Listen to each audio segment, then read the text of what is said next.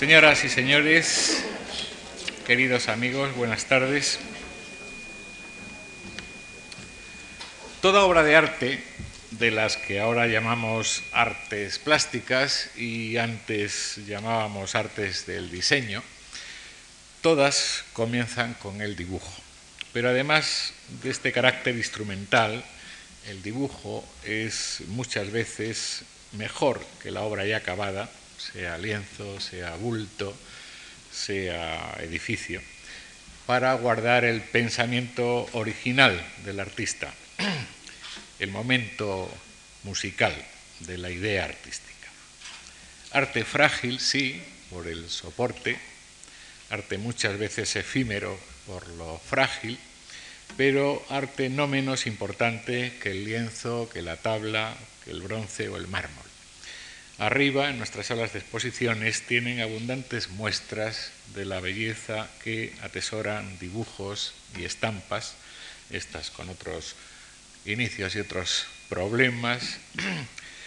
Y eh, antes o después de estas conferencias ustedes podrán corroborar las ideas que nos haya expresado la profesora Manuela Mina y las obras de arte que están expuestas arriba, desde Friedrich en pleno romanticismo a Picasso y Dalí y otros artistas de nuestros siglos, obras todas que nos ha cedido de nuevo el Museo Alemán de Wuppertal.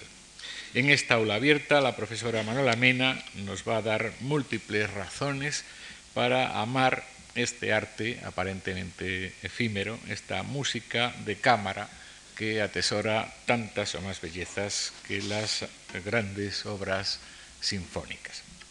Manuela Mena es eh, doctor por la Universidad Complutense y su primera eh, especialidad fue en el campo del dibujo y la pintura italiana del siglo XVII. Dedicó algún tiempo a la docencia universitaria en la Complutense y también en la Autónoma de Madrid, ganando en 1979 la plaza de conservador de dibujos y estampas del Museo del Prado. Se apartó definitivamente de la universidad, y eso perdió, la Universidad Española, al ser nombrada subdirectora del Museo del Prado en las áreas de conservación, investigación y restauración en 1981 y ese puesto lo ocupó hasta mayo de 1996. En la actualidad eh, se ocupa de uno de los departamentos de conservación del Museo del Prado, el de pintura española del siglo XVIII y Goya. Su carrera profesional empezó en la investigación histórico-artística como becaria de la Fondazione di Studi di Storia del Arte Roberto Longhi de Florencia. Fue también becaria de la Fundación Juan March y de la eh, Comisión de Cooperación entre Estados Unidos y España desarrollando sus investigaciones y estudios en el Fogg Museum de la Universidad de Harvard, en el Museo de Bellas Artes de Boston y en otros museos, años en los que se definió, se acabó de definir su interés por la faceta museológica eh, de la historia del arte en el Museo del Prado, y no solo en él, ha organizado numerosas y yo diría memorables exposiciones con también memorables catálogos.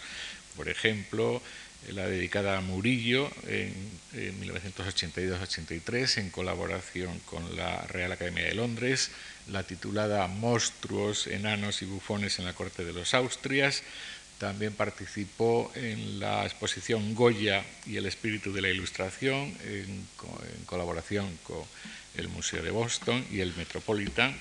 Coordinó asimismo la organización en el Prado de las exposiciones eh, de Velázquez, de Rivera en el 90 y en el 92 y fue responsable científica junto a Juliet Wilson Baró de la eh, exquisita exposición Goya, el capricho y la invención, cuadros de gabinete, bocetos y miniaturas, catálogo que por cierto tuvo un prestigioso premio internacional, el premio ASDA.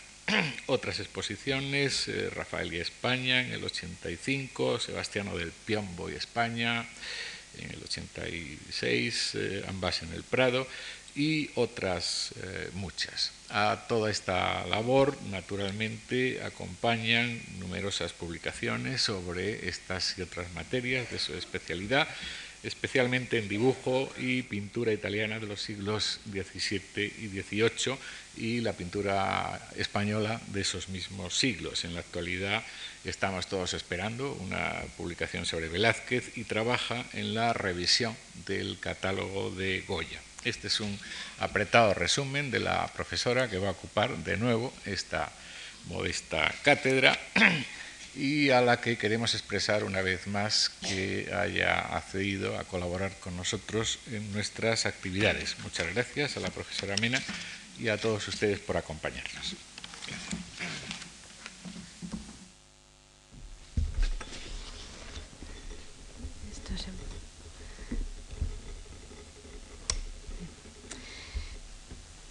Buenas tardes, señoras y señores.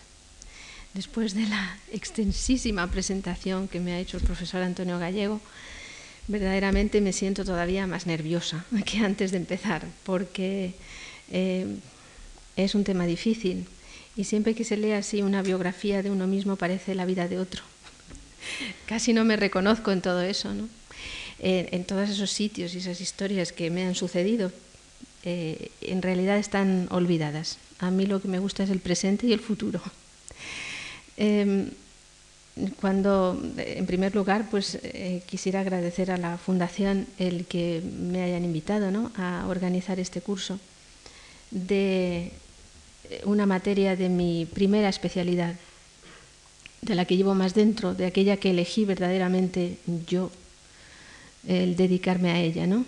Eh, recuerdo la tarde casi veraniega en que fui a pedirle a mi profesor que quería hacer la tesis, la tesina en aquel momento, sobre dibujos, a ser posible extranjeros, para viajar. Eh, y se quedó sorprendido porque realmente nadie le había pedido dibujos. En España tienen poca apreciación y a pesar de, de, los pesares, es decir, a pesar de todo lo que yo he intentado moverme, pues sigue siendo todavía poco lo que hay de dibujos, la Fundación ha hecho muchísimo, eh, sobre todo en el campo del dibujo más bien moderno, ¿no? También es, increíble, ¿no? Y por lo tanto, el poder hablar de lo que fue mi primera vocación, que sigue estando ahí y, se darán cuenta de por qué, eh, pues es verdaderamente interesante. Eh, está titulado como la permanencia de lo efímero, porque pues, para todos puede resultar un, arte mm, delicado, frágil, que se va a perder. ¿no? Estamos acostumbrados, además, eh, eh, hoy día al, papel como de usar y tirar. ¿no? y parece casi en, en, ocasiones milagroso el que hayan llegado hasta nuestros días estas frágiles hojitas de papel eh, desde el siglo XIV y desde el siglo XV. ¿no? Realmente es sorprendente. Se debe a quienes amaron el arte, no a los artistas hasta fecha muy tardía. A ellos, mm, ellos realmente eh, no ayudaron a preservarlo. Eh, se debe la preservación de los dibujos a los coleccionistas, es decir, a aquellas personas que desde fecha ya muy temprana a finales del siglo XV y desde luego desde el siglo XVI en todos los países, pues coleccionaron aquello como lo más esencial que podía salir de las manos de, un, artista.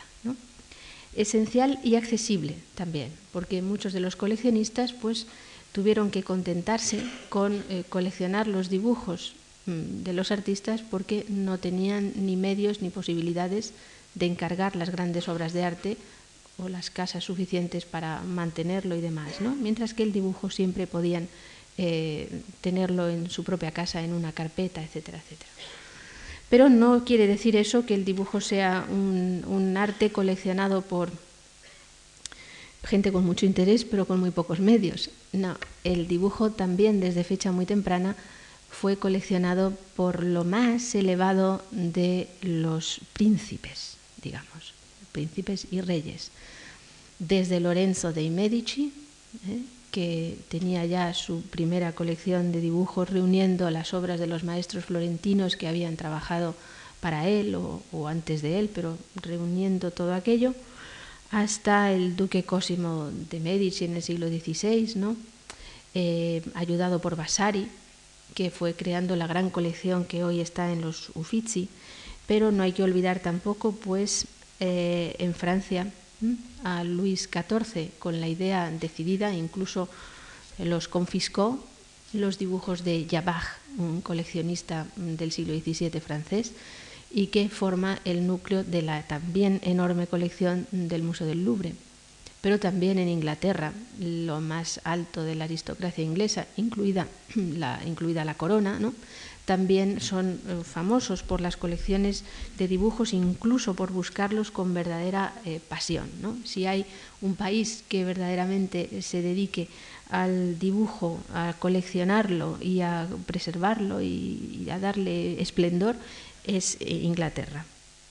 También en España ha habido mm, interés por el dibujo, pero como les decía, algo menor. Hay casos de algunos artistas, como es Solís en el siglo XVII, que tuvo una gran colección de dibujo. Pacheco habla en su tratado de que eh, conservaba, pero ejemplos muy concretos de grandes nombres del arte. Por ejemplo, habla de que tenía un dibujo de Rafael, de que había visto un dibujo de Miguel Ángel, es decir, nombres sonoros de esos que él admiraba tanto como pintores.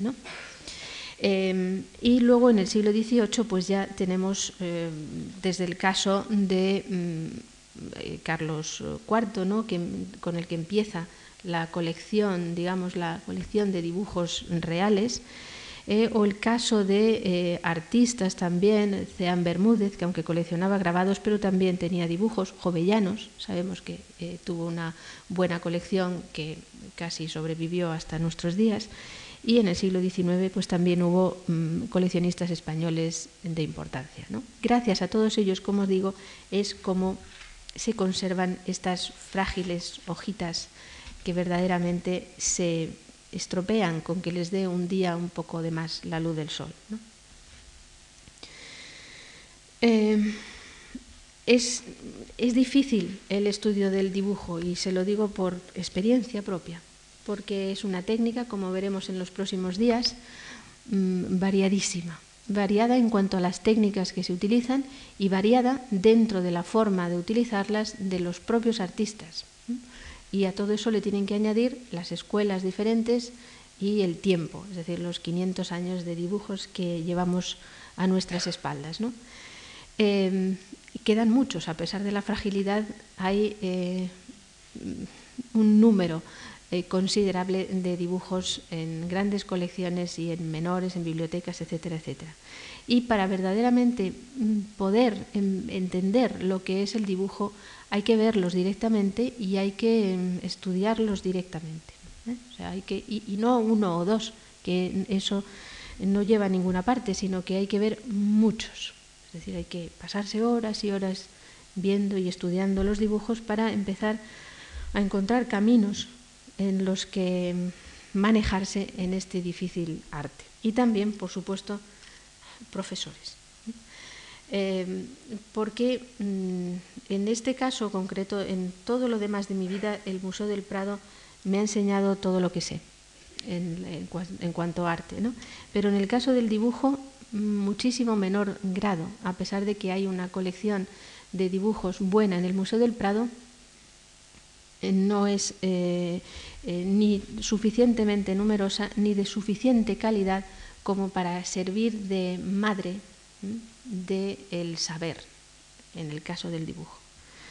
Por lo tanto, ha sido antes y en, mis viajes donde he podido aprender el dibujo. Pero se darán ustedes cuenta en los próximos días, cuando les enseñe ejemplos comparados de un mismo pintor, a dónde o sea, en dónde reside la dificultad de poder entender e identificar los dibujos.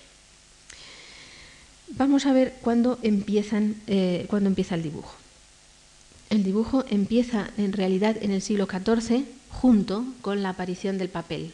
Hasta ese momento puede haber eh, elementos que pueden ser dibujísticos, digamos la prehistoria del dibujo que se remonta a la antigüedad, puesto que podemos considerar dibujo pues las decoraciones de los vasos griegos, por ejemplo, esos que son solamente de línea y utilizan el, concepto de lo que es el blanco del fondo y la línea para definir las formas, el movimiento, etcétera, en la superficie.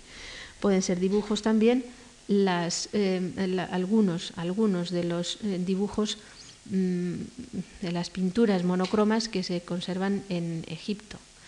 Eh, también se puede considerar dibujo el grabado en esa piedra tan blanda, arcillosa casi, arenisca, de, de, los egipcios igualmente, que puede equivaler a los dibujos en la arena de la playa de Joseph Boyce de nuestros días. ¿no? O sea que todo eso puede considerarse dibujo.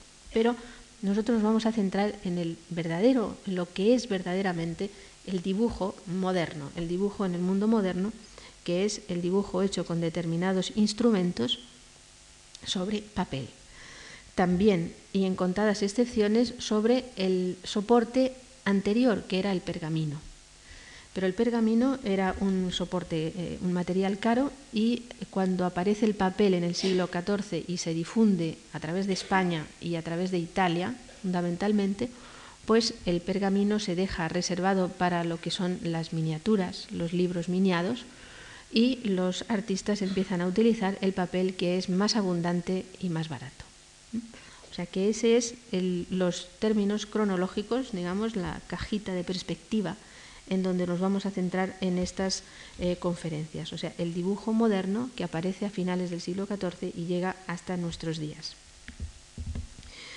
He dicho que hay instrumentos con los que se dibuja y los instrumentos fundamentales son la pluma, el pincel, eh, con las tintas y las aguadas y el lápiz negro con sus compuestos y derivados que veremos en los próximos días y el lápiz rojo o sanguina, también con sus compuestos y derivados, y mm, la mezcla de todos ellos, así como el progresar hacia el colorido a través de los pasteles y de las aguadas de colores.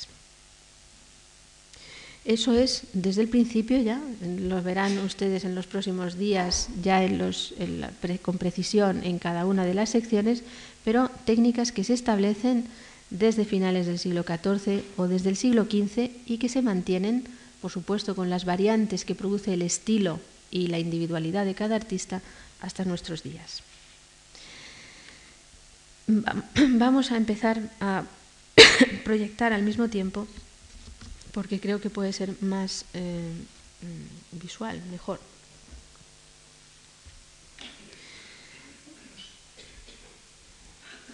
he traído algunos de esos ejemplos que se pueden considerar como la prehistoria. No me he remontado al mundo antiguo, todos ustedes conocen los vasos griegos y las pinturas egipcias y bueno, pues los frescos romanos o los mosaicos romanos también, pero mm, me he remontado, no, mm, bueno, da, da un poco lo mismo.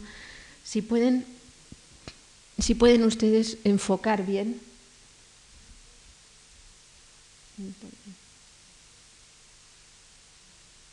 Ahí está mejor. Bueno, el anterior también era de la mm, primera mitad del siglo XIII, de un manuscrito de Beda el Venerable, y es un, como una iluminación sin terminar, pero tiene ya las características de la pluma, los contornos acentuados, etcétera, que lo van eh, llevando hacia lo que es el dibujo moderno. Este segundo que han visto o que están viendo ahora es la enciclopedia de Rábano Mauro del año 1023 eh, y también donde eh, aquí tienen una representación de los dioses de la antigüedad, es el mundo de la mitología clásica a través de la, Edad Media, es un manuscrito carolingio, donde también digamos que pueden, haber, que pueden existir ya aquí los elementos del primer dibujo. Pero lo que es el dibujo libre, el dibujo en el que el artista pone su mano y lo dirige con su cabeza y aparece su propia grafía, que es la base del dibujo moderno y el que va a ir progresivamente alcanzando la libertad y la individualidad a lo largo de los siglos eh, posteriores, aparece en el siglo XIV. Les he traído un primer ejemplo, también el siguiente, que es eh, de Simone Martini. Es el pintor sienés de principios del siglo XIV, contemporáneo de Giotto, con el cual comienza el arte occidental, ¿no? con, con ambos, en realidad. Eh, Giotto, Simone Martini son los creadores de la pintura, mm, digamos que ya eh, moderna casi, ¿no? Entonces, de Simone Martini, que no se eh, conservan dibujos sobre papel, sí que em, eh, vemos aquí un ejemplo de gran interés para lo que es el desarrollo del dibujo, que es una sinopia. La sinopia es el dibujo que el artista hacía sobre la pared antes de realizar un fresco.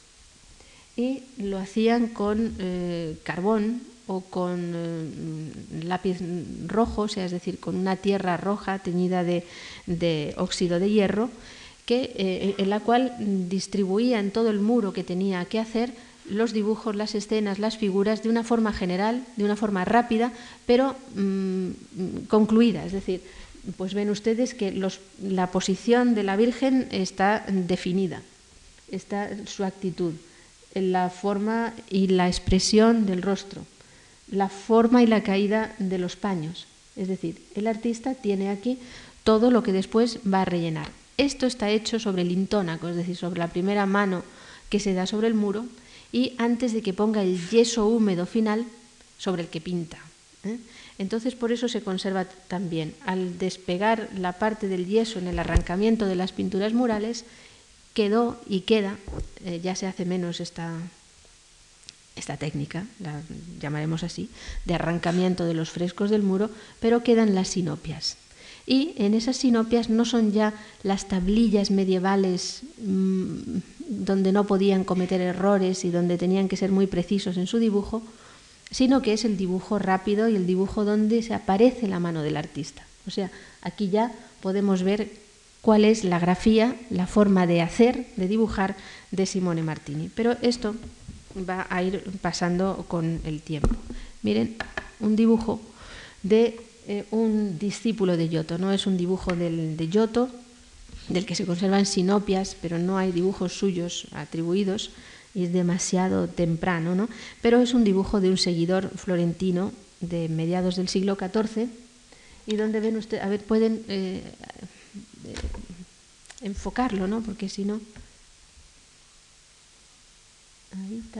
¿no? Vean pues el papel roto y añadido seguramente por el propio artista para variar la parte superior, eso es algo que a veces aparece en los dibujos, y la pluma definiendo perfectamente, ¿eh?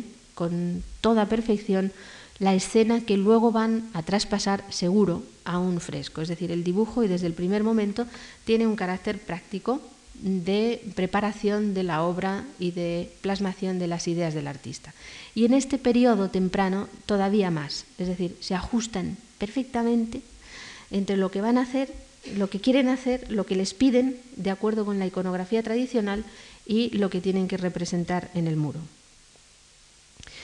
El paso siguiente que les proporciona la propia técnica y el propio medio del dibujo es una mayor libertad de experimentación. Es decir, el artista se puede permitir el lujo de experimentar sobre el papel una cosa que no va a hacer luego en el muro, que ya la sinopia le manda a hacer eso, ¿no? No picar otra vez y volver a rehacerlo. Mientras que el papel puede tirarlo, volver a repetirlo, tachar encima, emborronarlo o darle la vuelta y pintar por el dibujar por el reverso como aparece en muchas ocasiones, ¿no? Eh, y va también evolucionando el arte hacia eh, la, libertad. La libertad creativa, la libertad del genio o del artista que hace evolucionar el arte para el futuro. Tienen, eso que les digo, en este otro dibujo, también de la segunda mitad del Trecento o del siglo XIV, del llamado Maestro del Muro de Narbona, donde ven ustedes, bueno, pues aquí está el papel y es un dibujo concluido, terminado todavía, pero eh, se aparta un poco de la eh, rigidez de los anteriores. Aparece un arquero, es una cosa nueva en la pintura, ¿no? Es el momento en que se están creando nuevas iconografías y los artistas pues tienen mayor libertad, como les digo, de hacerlo y de plasmarlo primero en el papel para después ver qué tal representan en, en la pintura mural o en la pintura sobre tabla la escena que les han pedido. Es un cazador, ¿no? O un, una figura para un fresco seguramente.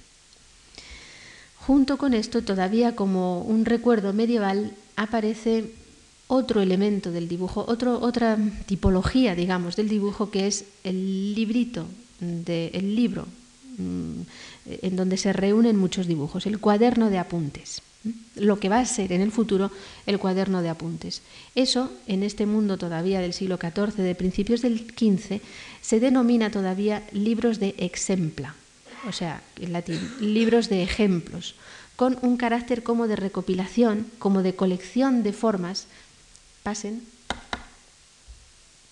Tienen uno, una de las hojas de un libro de ejemplos muy famoso, o por lo menos de uno de los pocos que nos han quedado de aquel periodo, del eh, francés Villard Donencourt.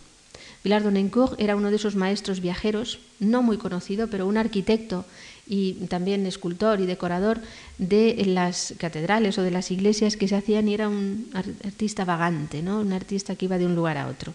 Pues él tenía este libro de ejempla donde tenía reunidas formas que había ido sacando de otros sitios, eh, reunidas de los talleres de otros artistas, mm, copias de algunas decoraciones que le habían interesado. Curiosos porque en algunos casos ven, como en este que es una oveja, lo somete a una geometrización total, es decir, está todavía detrás de él el mundo medieval y casi en definitiva pues hasta el mundo árabe, ¿no? En la geometrización de las formas. Miren cómo somete al cordero, es decir, no es una copia de la realidad, sino que somete al cordero a la geometrización del rectángulo y el triángulo isósceles, me parece que se llama este, eh, para la cabeza, ¿no? O sea, es casi, no sé, no sé, ¿eh? porque se me han olvidado las geometrías antiguas pero es em, el libro de Exempla. Y vamos a dar un poco de salto ahora mismo porque verán cómo ese libro de Exempla evoluciona. Les he traído un animal del libro de Bilardo Nencourt, aunque hay también pues, rostros de personas, capiteles, otros animales, etcétera, etcétera, pero tienen un anónimo lombardo, dibujo lombardo de principios del siglo XV ya, sobre pergamino. esto es característico del pergamino cuando se humedece y se moja. Voy a poner aquí esto porque me parece que se pierde la voz. Cuando se humedece y se moja, pues mm, eh, forma estas rayitas, ¿no? Pero es forma parte todavía de lo que podía ser el libro de exempla medieval, ¿no? Algo más avanzado, pero hasta qué punto el artista ha copiado las grullas, el faisán, el este, ¿cómo se llama? el pavo real y el halcón del natural es lo que todavía no estamos completamente seguros.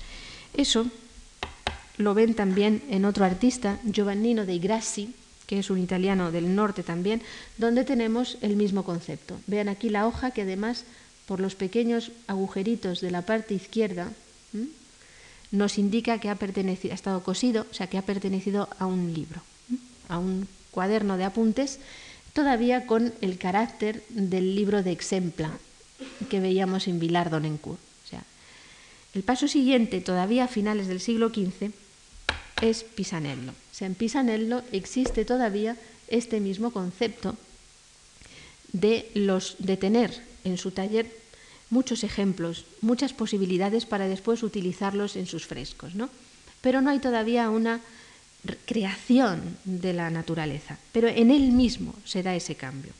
Les he traído varios ejemplos para que vean el cambio. Vean aquí la garza, es precioso, pero cuando comparan, no lo he podido encontrar y traérselo, pero hay otros dibujos del entorno de Pisanello y de artistas de ese periodo en que también aparece pues esta garza o alguna de las que han visto, con lo cual está todavía en los libros de Exempla anteriores pero en el propio Pisanello se da el salto hacia adelante. Aquí, en el burro este o en la mula, pues tenemos ya lo siguiente, es decir, lo acopiado del natural es un estudio perfecto del animal y hay en él ya, a fines del siglo XV, una intención casi científica en la recreación de la naturaleza. Paso adelante, ya de ahí hacia adelante es el futuro, que está, por ejemplo, en Leonardo da Vinci. Es decir, vean cómo pasa desde el libro de Villard Donencourt, los artistas intermedios, Pisanello y Leonardo da Vinci, en donde utiliza la fusión con la naturaleza, su conocimiento del arte antiguo y el estudio riguroso de proporciones aplicado también por él mismo a la, naturaleza como consecución de la belleza ideal, es decir, del reflejo de la idea en la materia que me quemo. Y vamos eh, de nuevo a volver para atrás. Les he traído este, el animal ¿no? para que vean cómo, cómo, evoluciona y eso siempre de mano del dibujo. Es decir, con Leonardo da Vinci nos damos cuenta en este dibujo, pero en otros que veremos también, que en sus libros, en sus cuadernos de trabajo, eh, en que mezcla el texto y sus investigaciones con los dibujos, pues está ya investigando sobre la naturaleza y creando, resumiendo la ciencia de su tiempo y llevándola hacia adelante. Digo que vamos a volver atrás porque vamos a hacer este mismo, este mismo ejemplo en, otras cuestiones.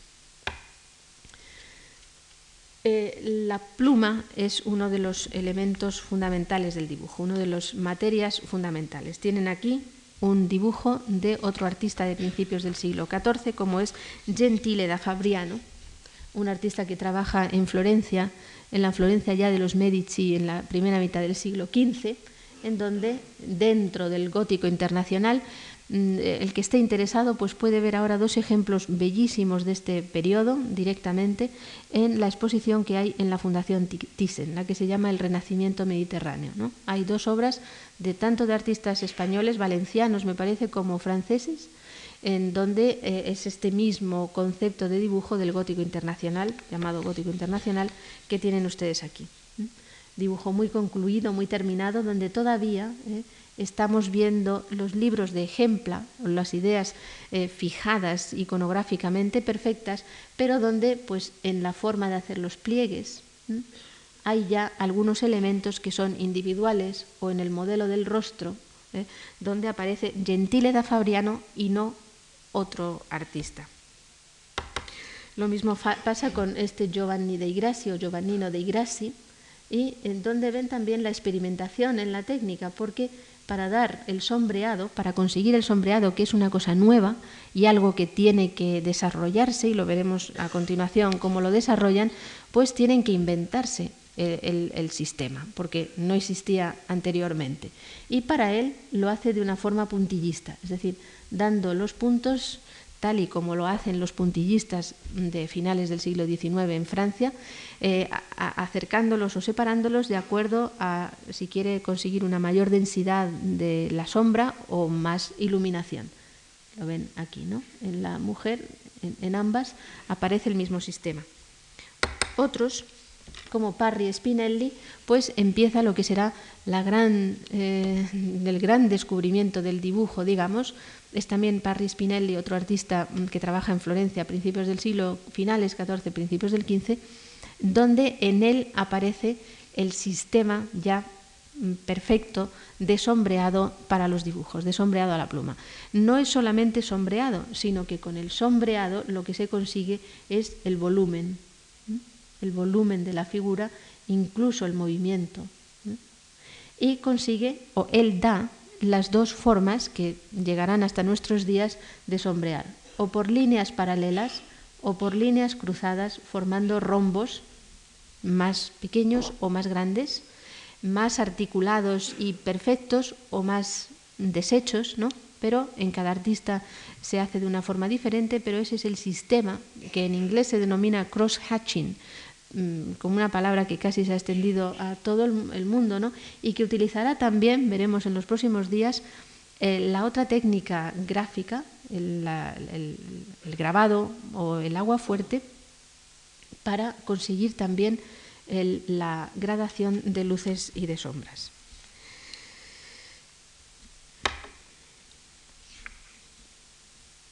Eh, Stefano D'Azzevio es otro de estos artistas y ven ustedes que en este, y ya vamos viendo individualidades, ¿no?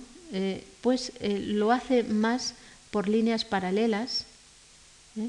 aunque a veces cruza, pero es más un dibujo como más etéreo. Estas líneas paralelas le dan mayor... Mm, eh, eh, largura, a las, como si las figuras subieran hacia arriba, ¿no?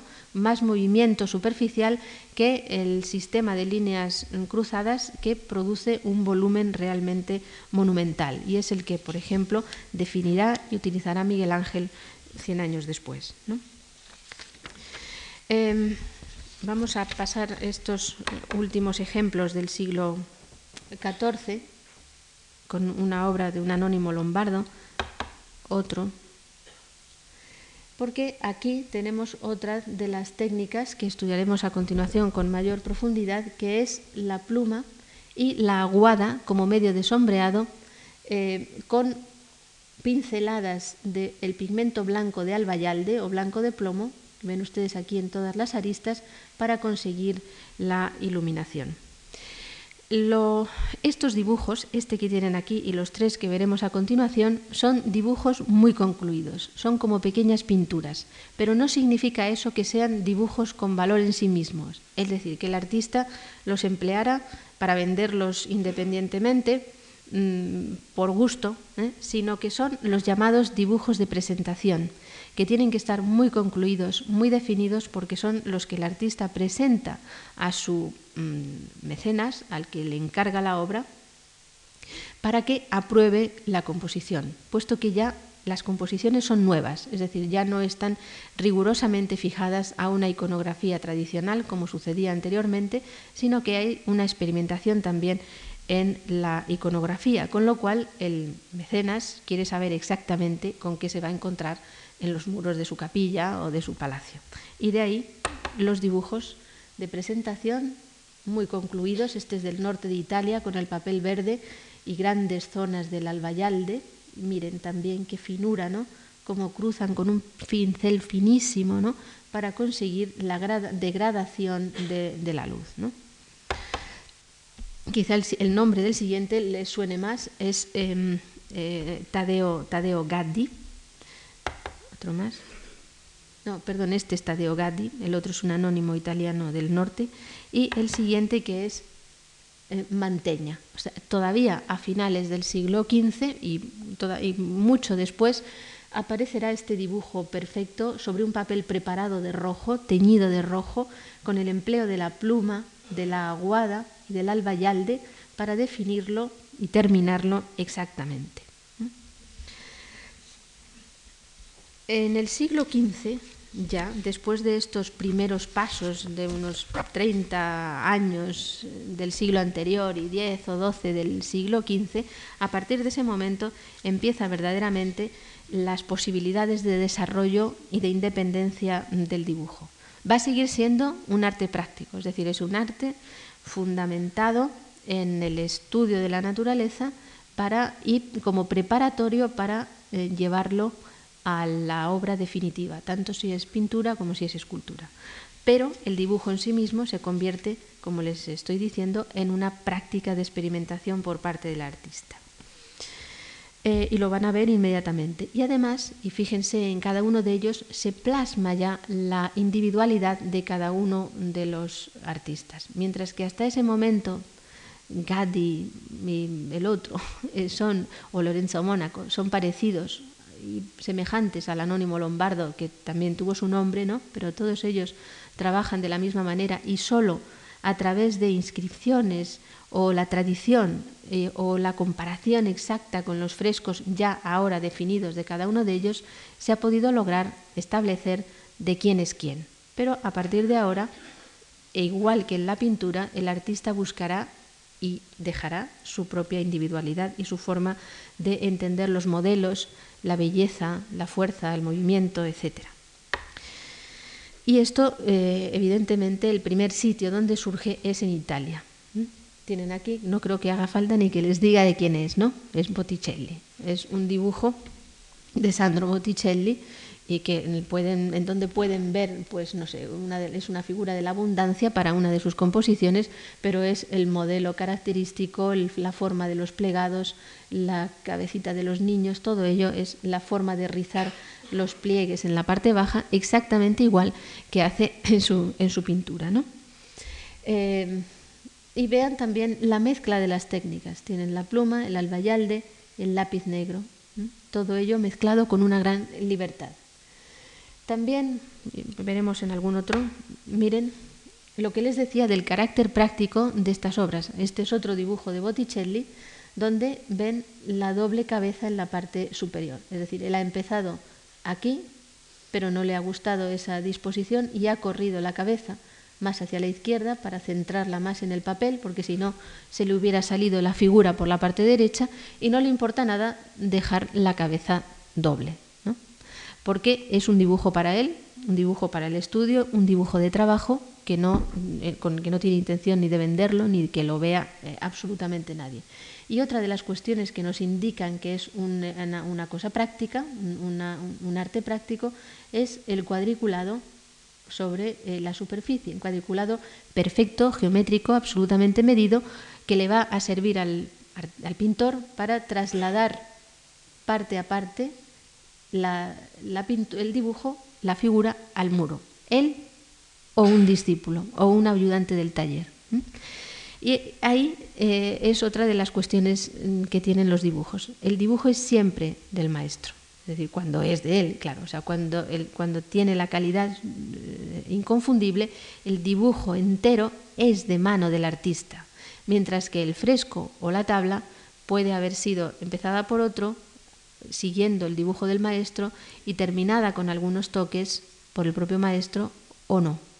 O sea que el dibujo a partir de este momento del siglo XV es como una garantía de la autenticidad y de la individualidad de todos los grandes creadores, precisamente por los sistemas de trabajo empleados en nuestro mundo occidental desde, eh, desde la Edad Media hasta, hasta, casi nuestros días, ¿no? hasta el siglo XIX eh, sobre todo.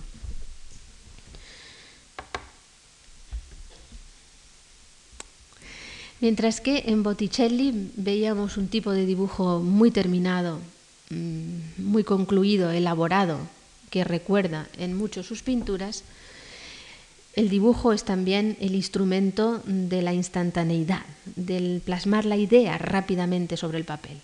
Aquí, en este dibujo a pluma, pues ven la rapidez. Es de Donatello y es para una figura de David. Pero vean ustedes, pues es que se nota, ¿no? O sea, se nota la rapidez de la línea, ¿no? O sea, es casi como una carta escrita con toda rapidez, donde refuerza, refuerza, retoca, refuerza aquí, ¿eh?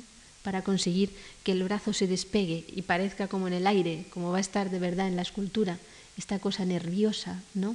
De la forma la abstracción de la mano o del mismo rostro, miren que es casi casi lo que podemos entender como una caricatura, ¿no? O sea, tiene la rapidez instantánea y la expresividad que veremos también en la caricatura eh, eh, en algún ejemplo. Y la línea de la pluma, que en este momento es pluma de ave, ¿eh? en el siglo XV hasta el XIX no se inventa la pluma metálica, es pluma de ave que da una flexibilidad y, un trazo como suave, eh, todo ello, ¿no? O sea, no hay nada crispante ni rígido que produce las puntas de metal, pues lo tienen aquí perfectamente. Pero aquí ya vemos a Donatello investigando, cambiando y variando, y eso mismo va a seguir. Vean aquí en una misma hoja de papel, en, en un dibujo de manteña que tengo en blanco y negro solamente, pero vean ustedes cómo está variando la figura del Cristo atado a la columna. Aquí de frente y aquí de medio perfil variando las piernas, es decir, aquí hay, salen dos piernas ¿no? de, la, de la parte baja, está buscando cuál es lo que más le gusta, lo que más le interesa, lo más expresivo. O sea, esto está ya muy lejos del libro de ejempla, ¿no? de los dibujos anteriores. Leonardo, pues mm, vemos también esta misma, eh, la fantasía, la creación, el experimentar en la forma y en el modo de ir avanzando eh, la complejidad de las composiciones, etc. Vean ustedes también un dibujo de Leonardo a pluma, ¿eh? con esa misma, bueno, vean aquí, eh, los más grandes artistas son los que más rápidamente consiguen lo que quieren, ¿no? Y aquí en Leonardo, pues ven, fíjense en esta figura de joven, posiblemente copiando un, un joven del taller, ¿no? Alguien delante de él, un modelo, pues la perfección con que hace, ¿no? Sin, sin levantar casi la pluma del papel. Absolutamente maravilloso. Otra de las cuestiones que tiene el dibujo es su nivel de abstracción. ¿no? Abstrae la forma y la plasma de una forma, de un modo a veces como casi geométrico, ¿no? reduciendo la naturaleza a, un sistema mmm, casi geométrico, tremendamente intelectual. Y eso que sirve para las eh, figuras o para los animales empieza desde el primer momento a servir también para la recreación de la naturaleza. También tienen aquí un dibujo fechado en 1492. Está del revés porque ya saben que Leonardo escribía mm, del revés para que no le entendiera nadie. Pues 1492 eh, o 93 eh, este dibujo de lo que es el Valle del Arno, el valle en torno a eh, Florencia y donde también el pintor se ve que se ha ido directamente a la naturaleza, algo completamente nuevo. O sea, en la Edad Media era impensable, era un arte conceptual mm, rígido y fijo, y aquí empieza a querer ver cómo funciona una tormenta, hay dibujos de Leonardo de tormentas, o cómo se mueven los árboles por la brisa en el fondo, y todo ello inventándose directamente lo que tiene que hacer porque no hay ejemplos que pueda seguir anteriores. Son artistas que están creando los sistemas expresivos allí mismo. ¿no? Pero eso que pasa en el sur, pues pasa también en el mundo nórdico. Aquí tienen un ejemplo concluidísimo de este tipo de dibujos de presentación de Jan van Eyck, pero también Durero, Mm, hay que enfocarle este.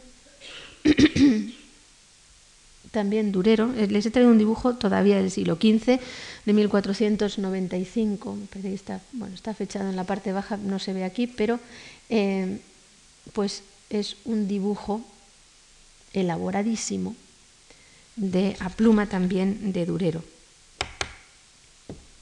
O dibujos mucho más directos como este de su mujer, que en la parte baja pone Meine Agnes, mi Inés, la joven con la que se casó en este mismo año, y se ve que es pues como una instantánea, o sea, puede ser un dibujo hecho en el siglo XV, tiene el retorcimiento, el rizo este de las líneas propio de los alemanes, la forma de hacer los pliegues de los alemanes del siglo XV, pero realmente casi puede ser un dibujo hecho por un artista contemporáneo.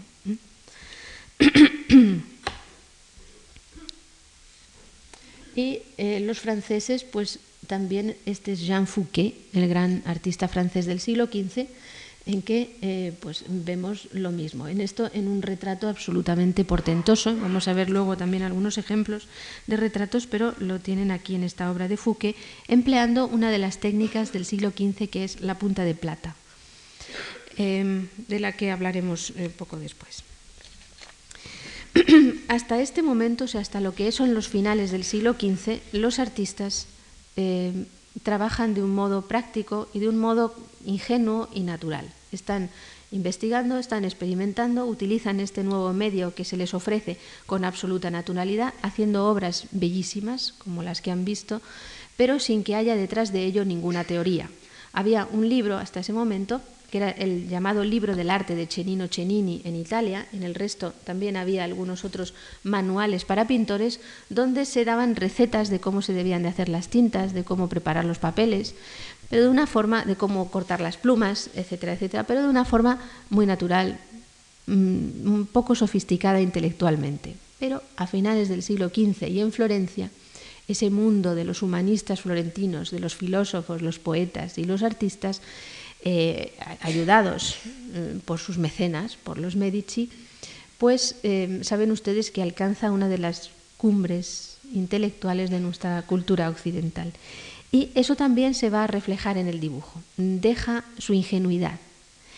es decir, mm, los humanistas se fijan en el dibujo y ven en él el reflejo más claro de las ideas neoplatónicas que son las ideas reinantes en ese momento en el terreno de la filosofía. El dibujo entonces se convierte en un... Em, el dibujo se convierte en un... Em, perdonen ustedes, pero es que he quemado el cable. Me olía quemado y me estaba dando pavor, pero es aquí esta cuestión. Eh, el dibujo, como digo, se convierte en la mejor representación visual de lo que es la idea.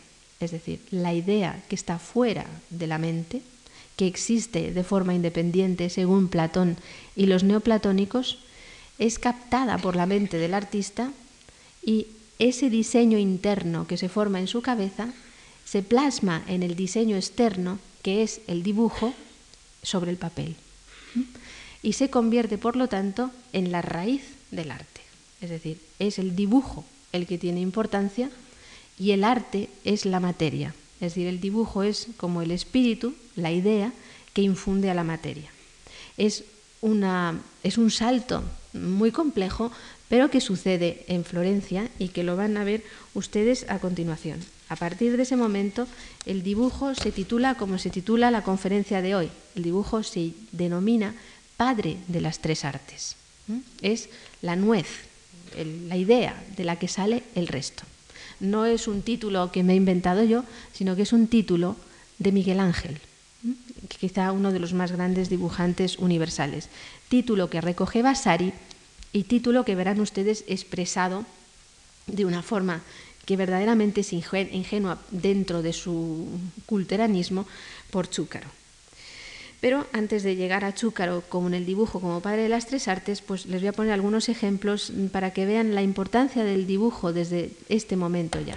Tienen un dibujo mm, de principios del siglo XV, eh, perdón, es, una pintura eh, de Gossaert, solamente el ejemplo del flamenco Jan Gossaert, en el cual mm, está pintando a la Virgen con el niño. Es San Lucas pintando a la Virgen, un tema que se da mucho en el arte, y ven ustedes que está utilizando lo que se llama punta de metal, quizá una punta de plata, podían ser de plomo o de otras aleaciones, pero lo más normal en el norte era la punta de plomo, y vean esta barrita preciosa, perfectamente cincelada, con la que está pintando este dibujo aquí, que tiene sobre una tablilla para poderlo realizar bien. O sea, ya en el siglo XVI aparece el dibujo en el arte también, o sea, representado como la esencia misma y incluso aunque sea un artista nórdico, que son siempre menos teóricos que los italianos, pero aparece como,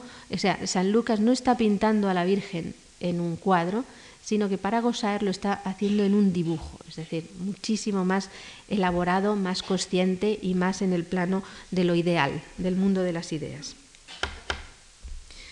Pero Aquí tenemos a nuestro castizo Meléndez, el pintor de bodegones de fines del siglo XVIII, que se autorretrata, hay muchos ejemplos, pero este es uno de los más deliciosos de todo, que se autorretrata como dibujante. Quizás se puede enfocar un poquito. Hay, ya les digo, muchos ejemplos en que aparecen dibujando con los dibujos en el suelo, etcétera, etcétera, pero en este caso concreto, pues le ven con esta, mm, este instrumento que sostiene por un lado el lápiz negro y por el otro el clarión, y lleva un dibujo, una academia, es decir, la copia del natural y el dominio de la forma del ser humano. Mm, o sea, nos está diciendo que él quiere ser un pintor de historia, en definitiva, un pintor que refleje las pasiones del hombre, la gran pintura de historia, y eso es lo que representa este retrato tan bello y tan castizo, como digo, de Meléndez. Pero también cuando Van Dyck pinta a Sir Peter Lilly, el arquitecto inglés, le representa con los dibujos en la mano. O sea, también para la arquitectura el padre o la madre es eh, el dibujo. Y Lili sostiene en las manos los dibujos que son sus proyectos arquitectónicos. Y, como digo, la culminación de toda esta teoría eh, la hace Federico Chúcaro, que fue también, como saben ustedes, teórico, mm, escribió un libro sobre la teoría de la pintura y que en su palacio, en su propia casa en Roma, en Palazzo Chúcaro, pues pinta un fresco que es una alegoría del dibujo y donde hay una serie de inscripciones en latín, todo ello mm, perfectamente siguiendo las reglas y la terminología de su tiempo, como el dibujo la alegoría del dibujo como el padre, este es el dibujo aquí, con el cetro en la mano, y sus hijas son la pintura, la arquitectura y la escultura. ¿eh? O sea, mejor reflejo de lo que es esto, pues no existe. Y las inscripciones dicen exactamente en latín lux intellectus, intellectus et vita operationem. Y una lux in tribus refulgens, una luz que refulge en tres es casi como una transposición de la Trinidad, es decir, de Dios Padre, mm, el Hijo y el Espíritu Santo. ¿no? O sea, es tiene, alcanza ya a finales del siglo XVI, como resumen del siglo XVI completo, casi un carácter mm, sagrado. Pero el dibujo en este momento se convierte también en, un, eh, en una enseñanza. Es decir, no es solamente el padre de las artes, sino que es el padre del artista. Es decir, a través del dibujo el artista adquiere el dominio y la perfección de la forma y de su arte. En el siglo XVI lo tenemos en un grabado de Odoardo Fialetti, a ver si pueden eh, enfocar, Odoardo Fialetti de su libro sobre eh, la teoría del dibujo, es decir, cómo se aprende a dibujar. Pues vean ustedes cómo se aprende. Miren, los niños bien pequeños, es decir, entraban en los talleres con seis, este quizá es demasiado pequeñito, ¿no? pero entraban con seis o con siete años, como nuestro Velázquez, ¿no? cuando empieza a pintar así, entraban todos y lo primero que hacían era el dibujo, lo primero y lo siguiente, y hasta que no tenían 14 o 15 años no cogían el color, es decir, no cogían los pinceles y el maestro les dejaba y les permitía utilizar el color. Eso era ya un paso cuando ya dominaban la forma a través del dibujo. Y vean ustedes aquí esta academia ideal que presenta Odoardo Fialetti. Y les he traído las portadas de algunos libros de dibujos que empiezan ya a fines del siglo XVI, eh, estos principios, principísimos del XVII, es este mismo de Odoardo Fialetti, pero lo hay en Francia, con Jean Cousin l'art de dessiner de finales del 17. Nuestro Palomino, en su teoría de la pintura, dedica también un capítulo especial al dibujo y aparecen los sistemas de perspectiva que nos recuerdan, por ejemplo, a, Durero, ¿no? y los niños dibujando. ¿eh? Palomino a principios del 18, 18 y volvemos a UAS con una academia del 18 que era mm, el dibujo del modelo del natural, donde se reunían todos los artistas alrededor del modelo desnudo y todos ellos dibujando, ¿eh? incluso ya de mayores, era lo que seguían haciendo continuamente para seguir dominando su arte. Y un dibujo verdaderamente precioso, rarísimo, donde tienen ustedes al dibujante en la naturaleza. Es decir, está aquí subido dibujando el paisaje que se ah, divisa entre esta escultura y la arquitectura, ¿no? Porque verdaderamente en el siglo ya lo hemos visto en Leonardo, pero es en el siglo XVII cuando los artistas empiezan a salir al campo con su cajita de eh, dibujar y sus papeles para copiar directamente los efectos atmosféricos y la realidad que pasa ante su vista. Y lo tienen aquí en este. Está la academia por un lado, y la naturaleza por el otro directamente. Em, voy a pasar muy rápidamente el capítulo del coleccionismo al que me referí eh, al principio, porque eh, no quiero mm, cargarles y prefiero pasar a lo siguiente. ¿no? Pero en, en, este caso de coleccionismo, el coleccionismo, como les decía, surge verdaderamente en el siglo XVI y surge con dibujos, recolectan lo que ya han hecho los artistas, pero en algún caso concreto el propio artista hace dibujos con valor en sí mismo como cosa absolutamente excepcional y solo en el caso de los artistas más eh, notables que son entregados a sus amigos. Este es Miguel Ángel. Y son este tipo de dibujos, perfectamente concluidos, son las llamadas cabezas ideales o el Cristo que sabemos, bueno, está también, la siguiente, el Cristo que eh, dio, a ver si pueden enfocarlo, a eh, Victoria Colonna, el único retrato que hizo en toda su vida, el de un amigo suyo, Andrea Quaratesi, pero que tiene, como ven aquí, el mismo carácter ideal de belleza perfecta y suprema que las otras cabezas, o esta otra, aquí ya pasamos, es que se ha saltado la cabeza. La que vieron al principio era para, era, para Tommaso dei Cavalieri, el amigo de los últimos años de Miguel Ángel, y quizá también uno de sus modelos, ¿no? que parece esa cabeza pero transformada, idealizada en algunas de sus obras.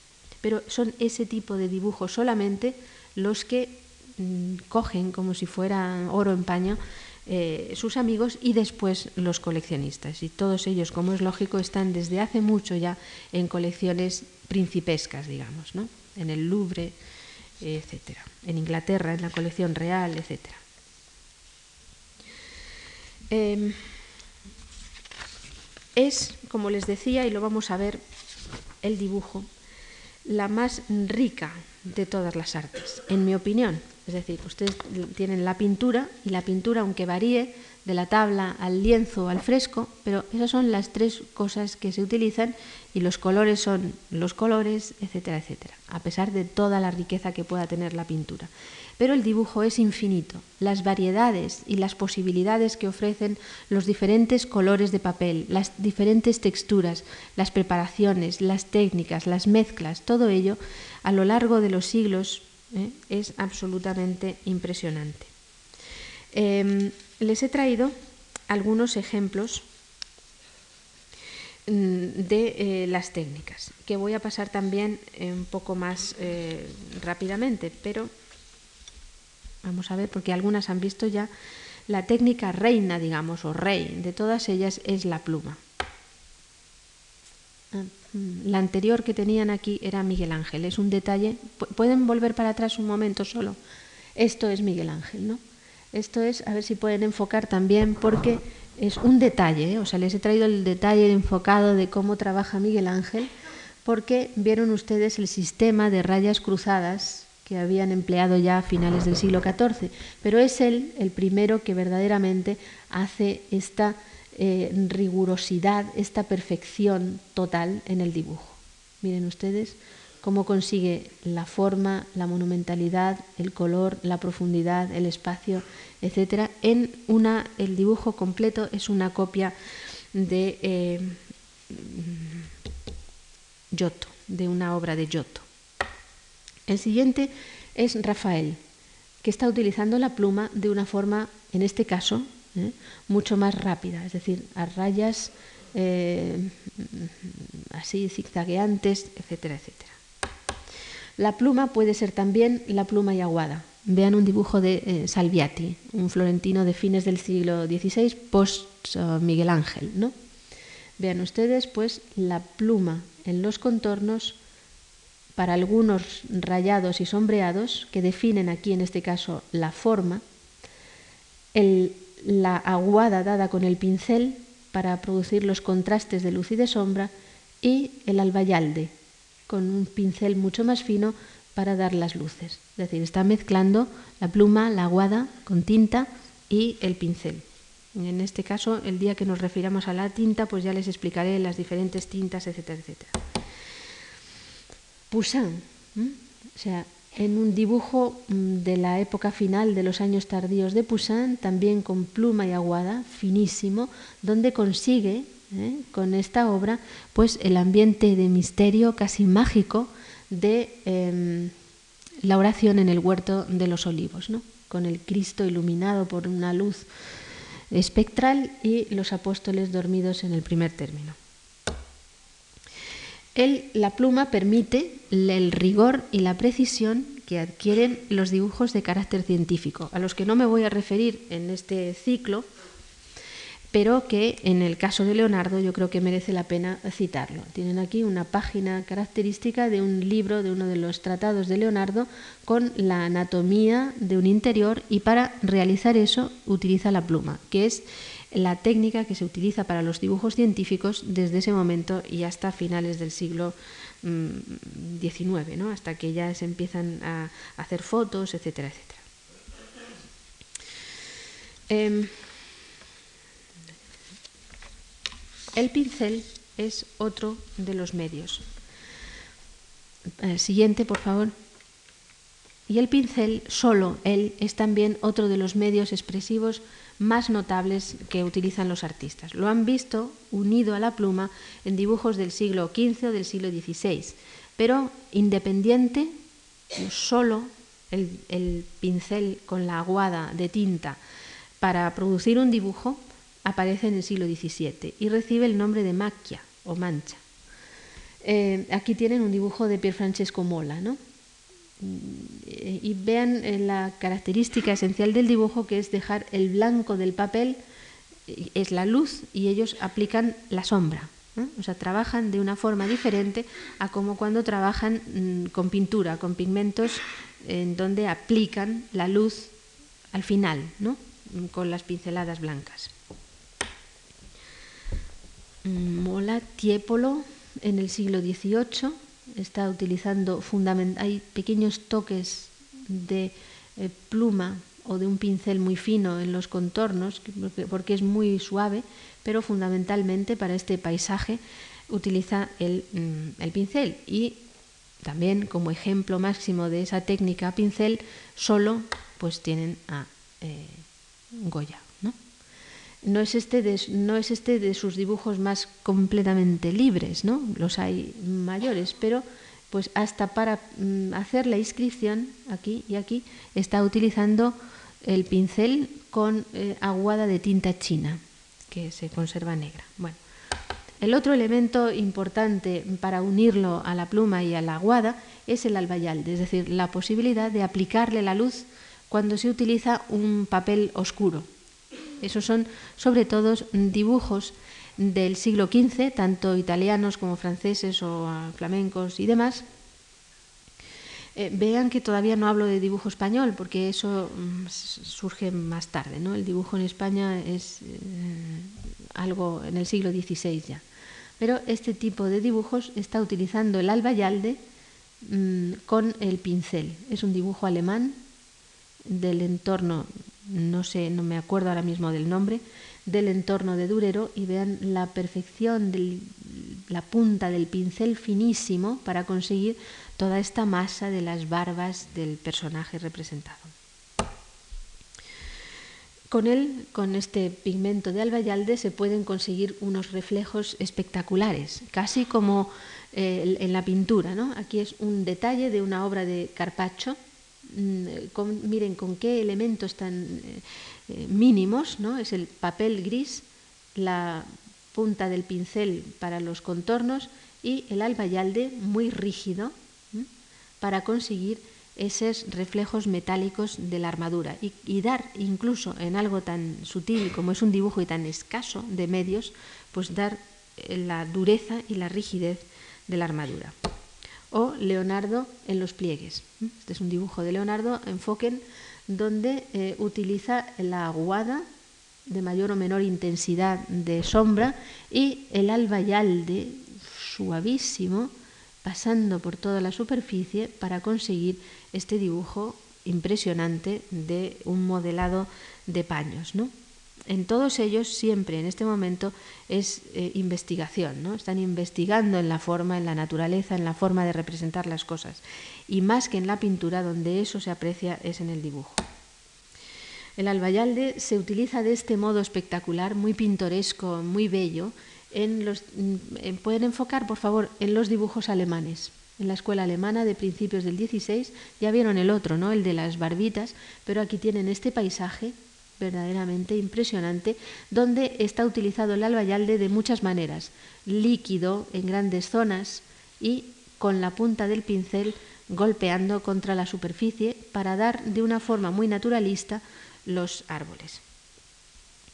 Pero lo mismo hace Zuccarelli, un artista veneciano de fines del siglo XVIII. ¿Eh? O sea que vean el dibujo del siglo XVI, escasamente de 1520, y un dibujo de 1780, en que están trabajando de la misma manera, ¿no?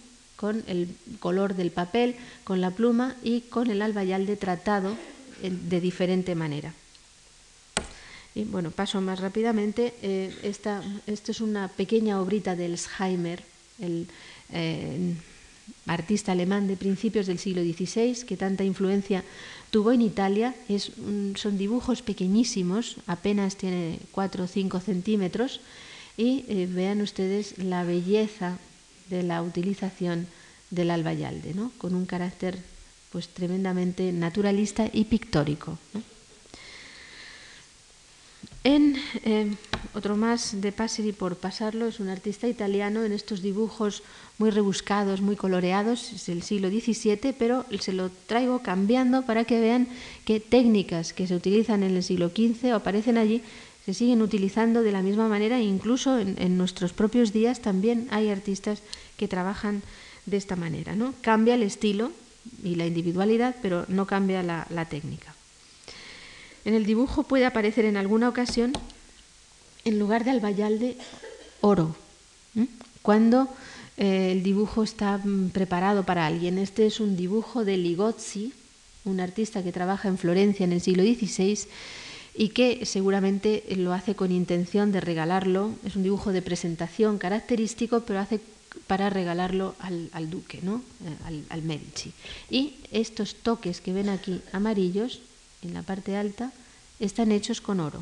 O sea, no con pigmento amarillo, sino con toques de oro, que da una gran riqueza, ¿no? para que vean ustedes todas las posibilidades que hay.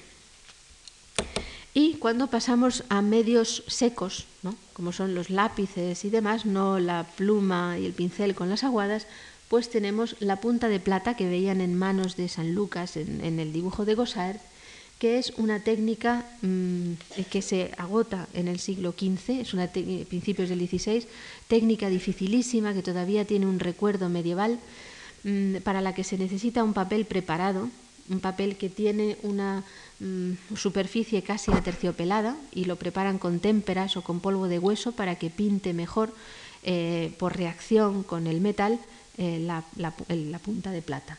Son dibujos, este es de Leonardo, que no permiten marcha atrás. No hay vuelta atrás en este tipo de dibujos, porque una vez que ha puesto la línea en el papel, no se puede borrar, se estropea el dibujo, ¿no? Y miren ustedes, pues la perfección en todo, en el sombreado, en la forma, en este pequeño rizo que cae, ¿no? En los ojos, es decir, son dibujos como metálicos ellos también, ¿no? En la definición de las formas. y otro de Leonardo ¿no? en esta mano, pero también está utilizando la punta, la punta de plata y los toques de albayalde.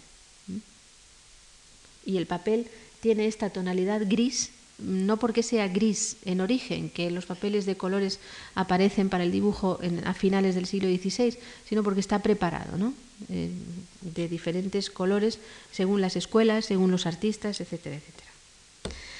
La otra, el otro gran medio hasta nuestros días pues es el lápiz negro. El lápiz negro es muy semejante a la pluma en su función. Son dibujos rápidos, es la plasmación de la idea del artista o también dibujos que estudian la forma. Tienen un dibujo de Andrea del Sarto, siguiente de Pontormo, ¿eh? lo hay rápido y lo hay despacio, minucioso, perfecto, ya preparado con sus líneas y todo para pasarlo. Este es preparatorio para el cuadro del mismo tema de la visitación ¿eh? de Pontormo.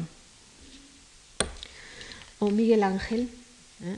este dibujo increíble, un dibujo también eh, en sí mismo de los que regaló a Tomaso de Cavalieri, con Ganimedes raptado por Júpiter. El próximo día le traeré algunos detalles de la cabeza y de la forma exquisita que tiene de dibujar Miguel Ángel, ¿no? y de las posibilidades, no solo de la forma de Miguel Ángel, sino de las posibilidades de ese medio. Como este dibujo fortísimo de Aníbal Carracci es solamente un detalle para que vean pues la, forma de dar casi como con un cincel, ¿no? de crear las formas y los sombreados y demás. Pero llega hasta fechas recientes y les he traído el dibujo de Manet, preparatorio, uno de los dibujos de preparatorios para la Olimpia. Junto al lápiz negro y para dar las luces aparece el clarión o la tiza blanca, que es eso, tiza blanca más o menos tratada, y la ven aquí, queda como una materia pulverulenta sobre la superficie del papel, a veces no, no se queda bien pegada al papel y se desprende en algunas zonas, pero eso da también, o sea, sirve también o es importante en la definición del dibujo. Veo que eh, va pasando el tiempo y les ruego me disculpen, pero vamos a terminar ya muy pronto. eh, más ejemplos de clarión difuminado ¿eh? en Leonardo y llega, pues, por ejemplo, en este dibujo de Tiepolo, perfecto, ¿no? Con el lápiz negro muy graso, toques de rojo y el clarión. Y la sanguina, que es eh, la otra de las técnicas a que nos referiremos los días siguientes, mm, perdón, en el lápiz negro aparecía también mezclado con la guada. No, sigan, sigan. Es esta en que el lápiz negro puede estar mezclado con la guada. Eso lo hace, por ejemplo, también Goya y se produce esto, ¿no? Esta forma, esta superficie extraña, ¿no? En que se mezcla el polvillo del lápiz negro muy mm, sensual en la superficie con el esquematismo y la abstracción y la dureza que produce la aguada, ¿no? cómo choca y contrasta la luz y la sombra. O sea, lo que es anatomía y pelo utiliza el lápiz negro y lo que son los paños prefiere utilizar la aguada para conseguir esos contrastes de luces y de sombras. La sanguina también es de las técnicas mm, reinas, ¿no? Tienen a Leonardo da Vinci, que es el primero que, digamos, que pone en práctica y utiliza la sanguina para el dibujo.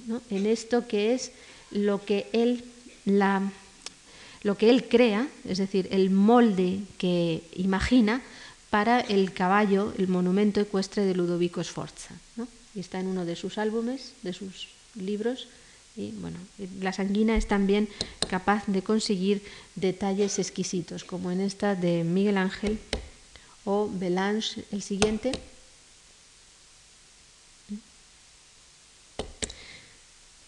pasamos con mayor fuerza, en mayor expresividad en, Aníbal Carracci o en Rubens. La sanguina es una técnica muy empleada en el siglo XVII, es decir, es verdaderamente la, base de los dibujos del barroco. Aquí tienen a Rubens en un dibujo del natural, no sé, ha saltado me parece, pero en fin. Bueno, em, y otra de las técnicas también que veremos en los próximos días será el pastel, que es el alcanzar el color en el dibujo intentando acercarlo, nunca eh, lo intentan del todo ni lo consiguen del todo, pero consiguiendo también efectos de colorido eh, en las figuras y el esplendor máximo del pastel pues será en el siglo XVIII.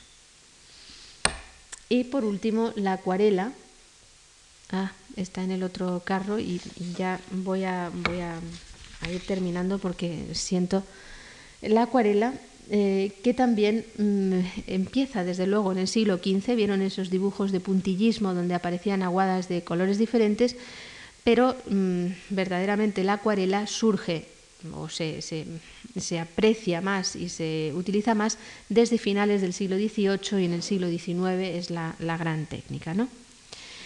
Y, ya para terminar, pues eh, el dibujo también, y como es preparatorio para el arte, para el, resto de las artes, ha tocado él mismo todos los géneros. Y los voy a pasar pues ya muy rápidamente para terminar la conferencia de hoy. Pero con absoluta efectividad, es decir, vean un dibujo religioso, este es un Cristo de Murillo. Eh, no, pasen. No sé qué ha pasado.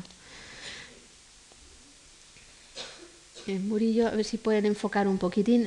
Eh, sí, donde está utilizando la sanguina para el cuerpo y el lápiz negro para los paños, consiguiendo pues una sensación naturalista que nos puede recordar los propios Cristos de Murillo, pero el Cristo de Velázquez, por ejemplo, es decir, el máximo de la pintura religiosa de su momento. Aparece la alegoría ¿eh? en dibujos terminadísimos como este de eh, Carlo Maratti, un pintor del 17 romano, eh, una alegoría de la pintura, levantada por Aníbal Carracci y llevada pues, al paraíso. Em, alegoría eh, en Blake, ¿no? ya ahí son dibujos en sí mismo, pero también el dibujo toca un género extraño que es solamente del siglo XVII, que es el género de la batalla, ¿no?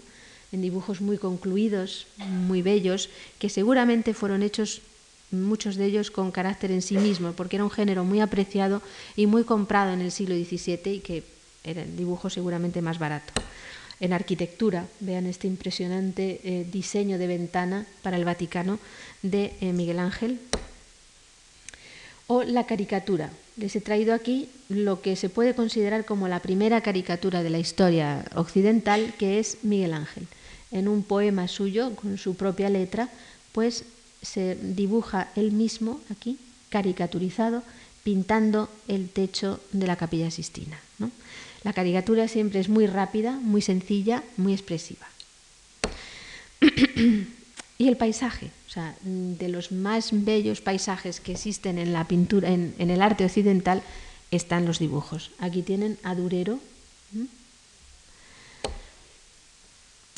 pero Rembrandt se lo traigo como contrastados, unos muy terminados y muy concluidos, otros sencillísimos como este de Rembrandt, es una copia del natural, ¿no? A pluma, o este de Lorena elaboradísimo con paisaje es un paisaje clasicista con las figuras de la antigüedad ahí dentro metidas, ¿no? O Rubens, que son copias directas del natural. Eh, no pude resistir el traerles este otro, ¿no? O sea, donde escribe también donde está hecho y que es apenas una esfumatura y que da los reflejos en el agua, la sensación de niebla, la luz, todo ello. O Gainsborough, los grandes paisajistas ingleses, Canaletto, el vedutismo, es decir, la veduta de la ciudad, ¿no? O sea, el rigor y la perfección de sus lienzos, pues también aparece en los dibujos. Eh, y eh, los retratos. También en los retratos son quizá los más independientes de todos ellos, ya desde el principio, pues están hechos no algunos para después utilizarlos como modelos para los cuadros, pero muchos también son dibujos instantáneos, rápidos, con carácter en sí, con valor en sí mismos. Aquí tienen Durero, un dibujo de su madre, famoso poco antes de morir, eh, la madre. Sodoma, sí, la madre. Sodoma, el italiano del siglo XVI, en un retrato elaboradísimo, terminado a lápiz negro, con clarión, con papel preparado, es decir, un dibujo perfecto. Rubens, en retrato de su mujer, Isabella Brandt, donde utiliza todos los recursos, los tres lápices, el negro, el rojo, el clarión, para hacerla viva delante de, nosotros. ¿no?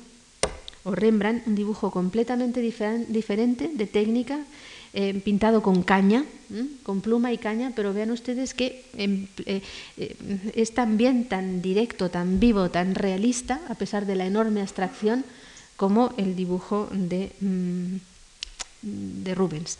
Y por último, pues fines del 19, un dibujo espléndido de Cézanne.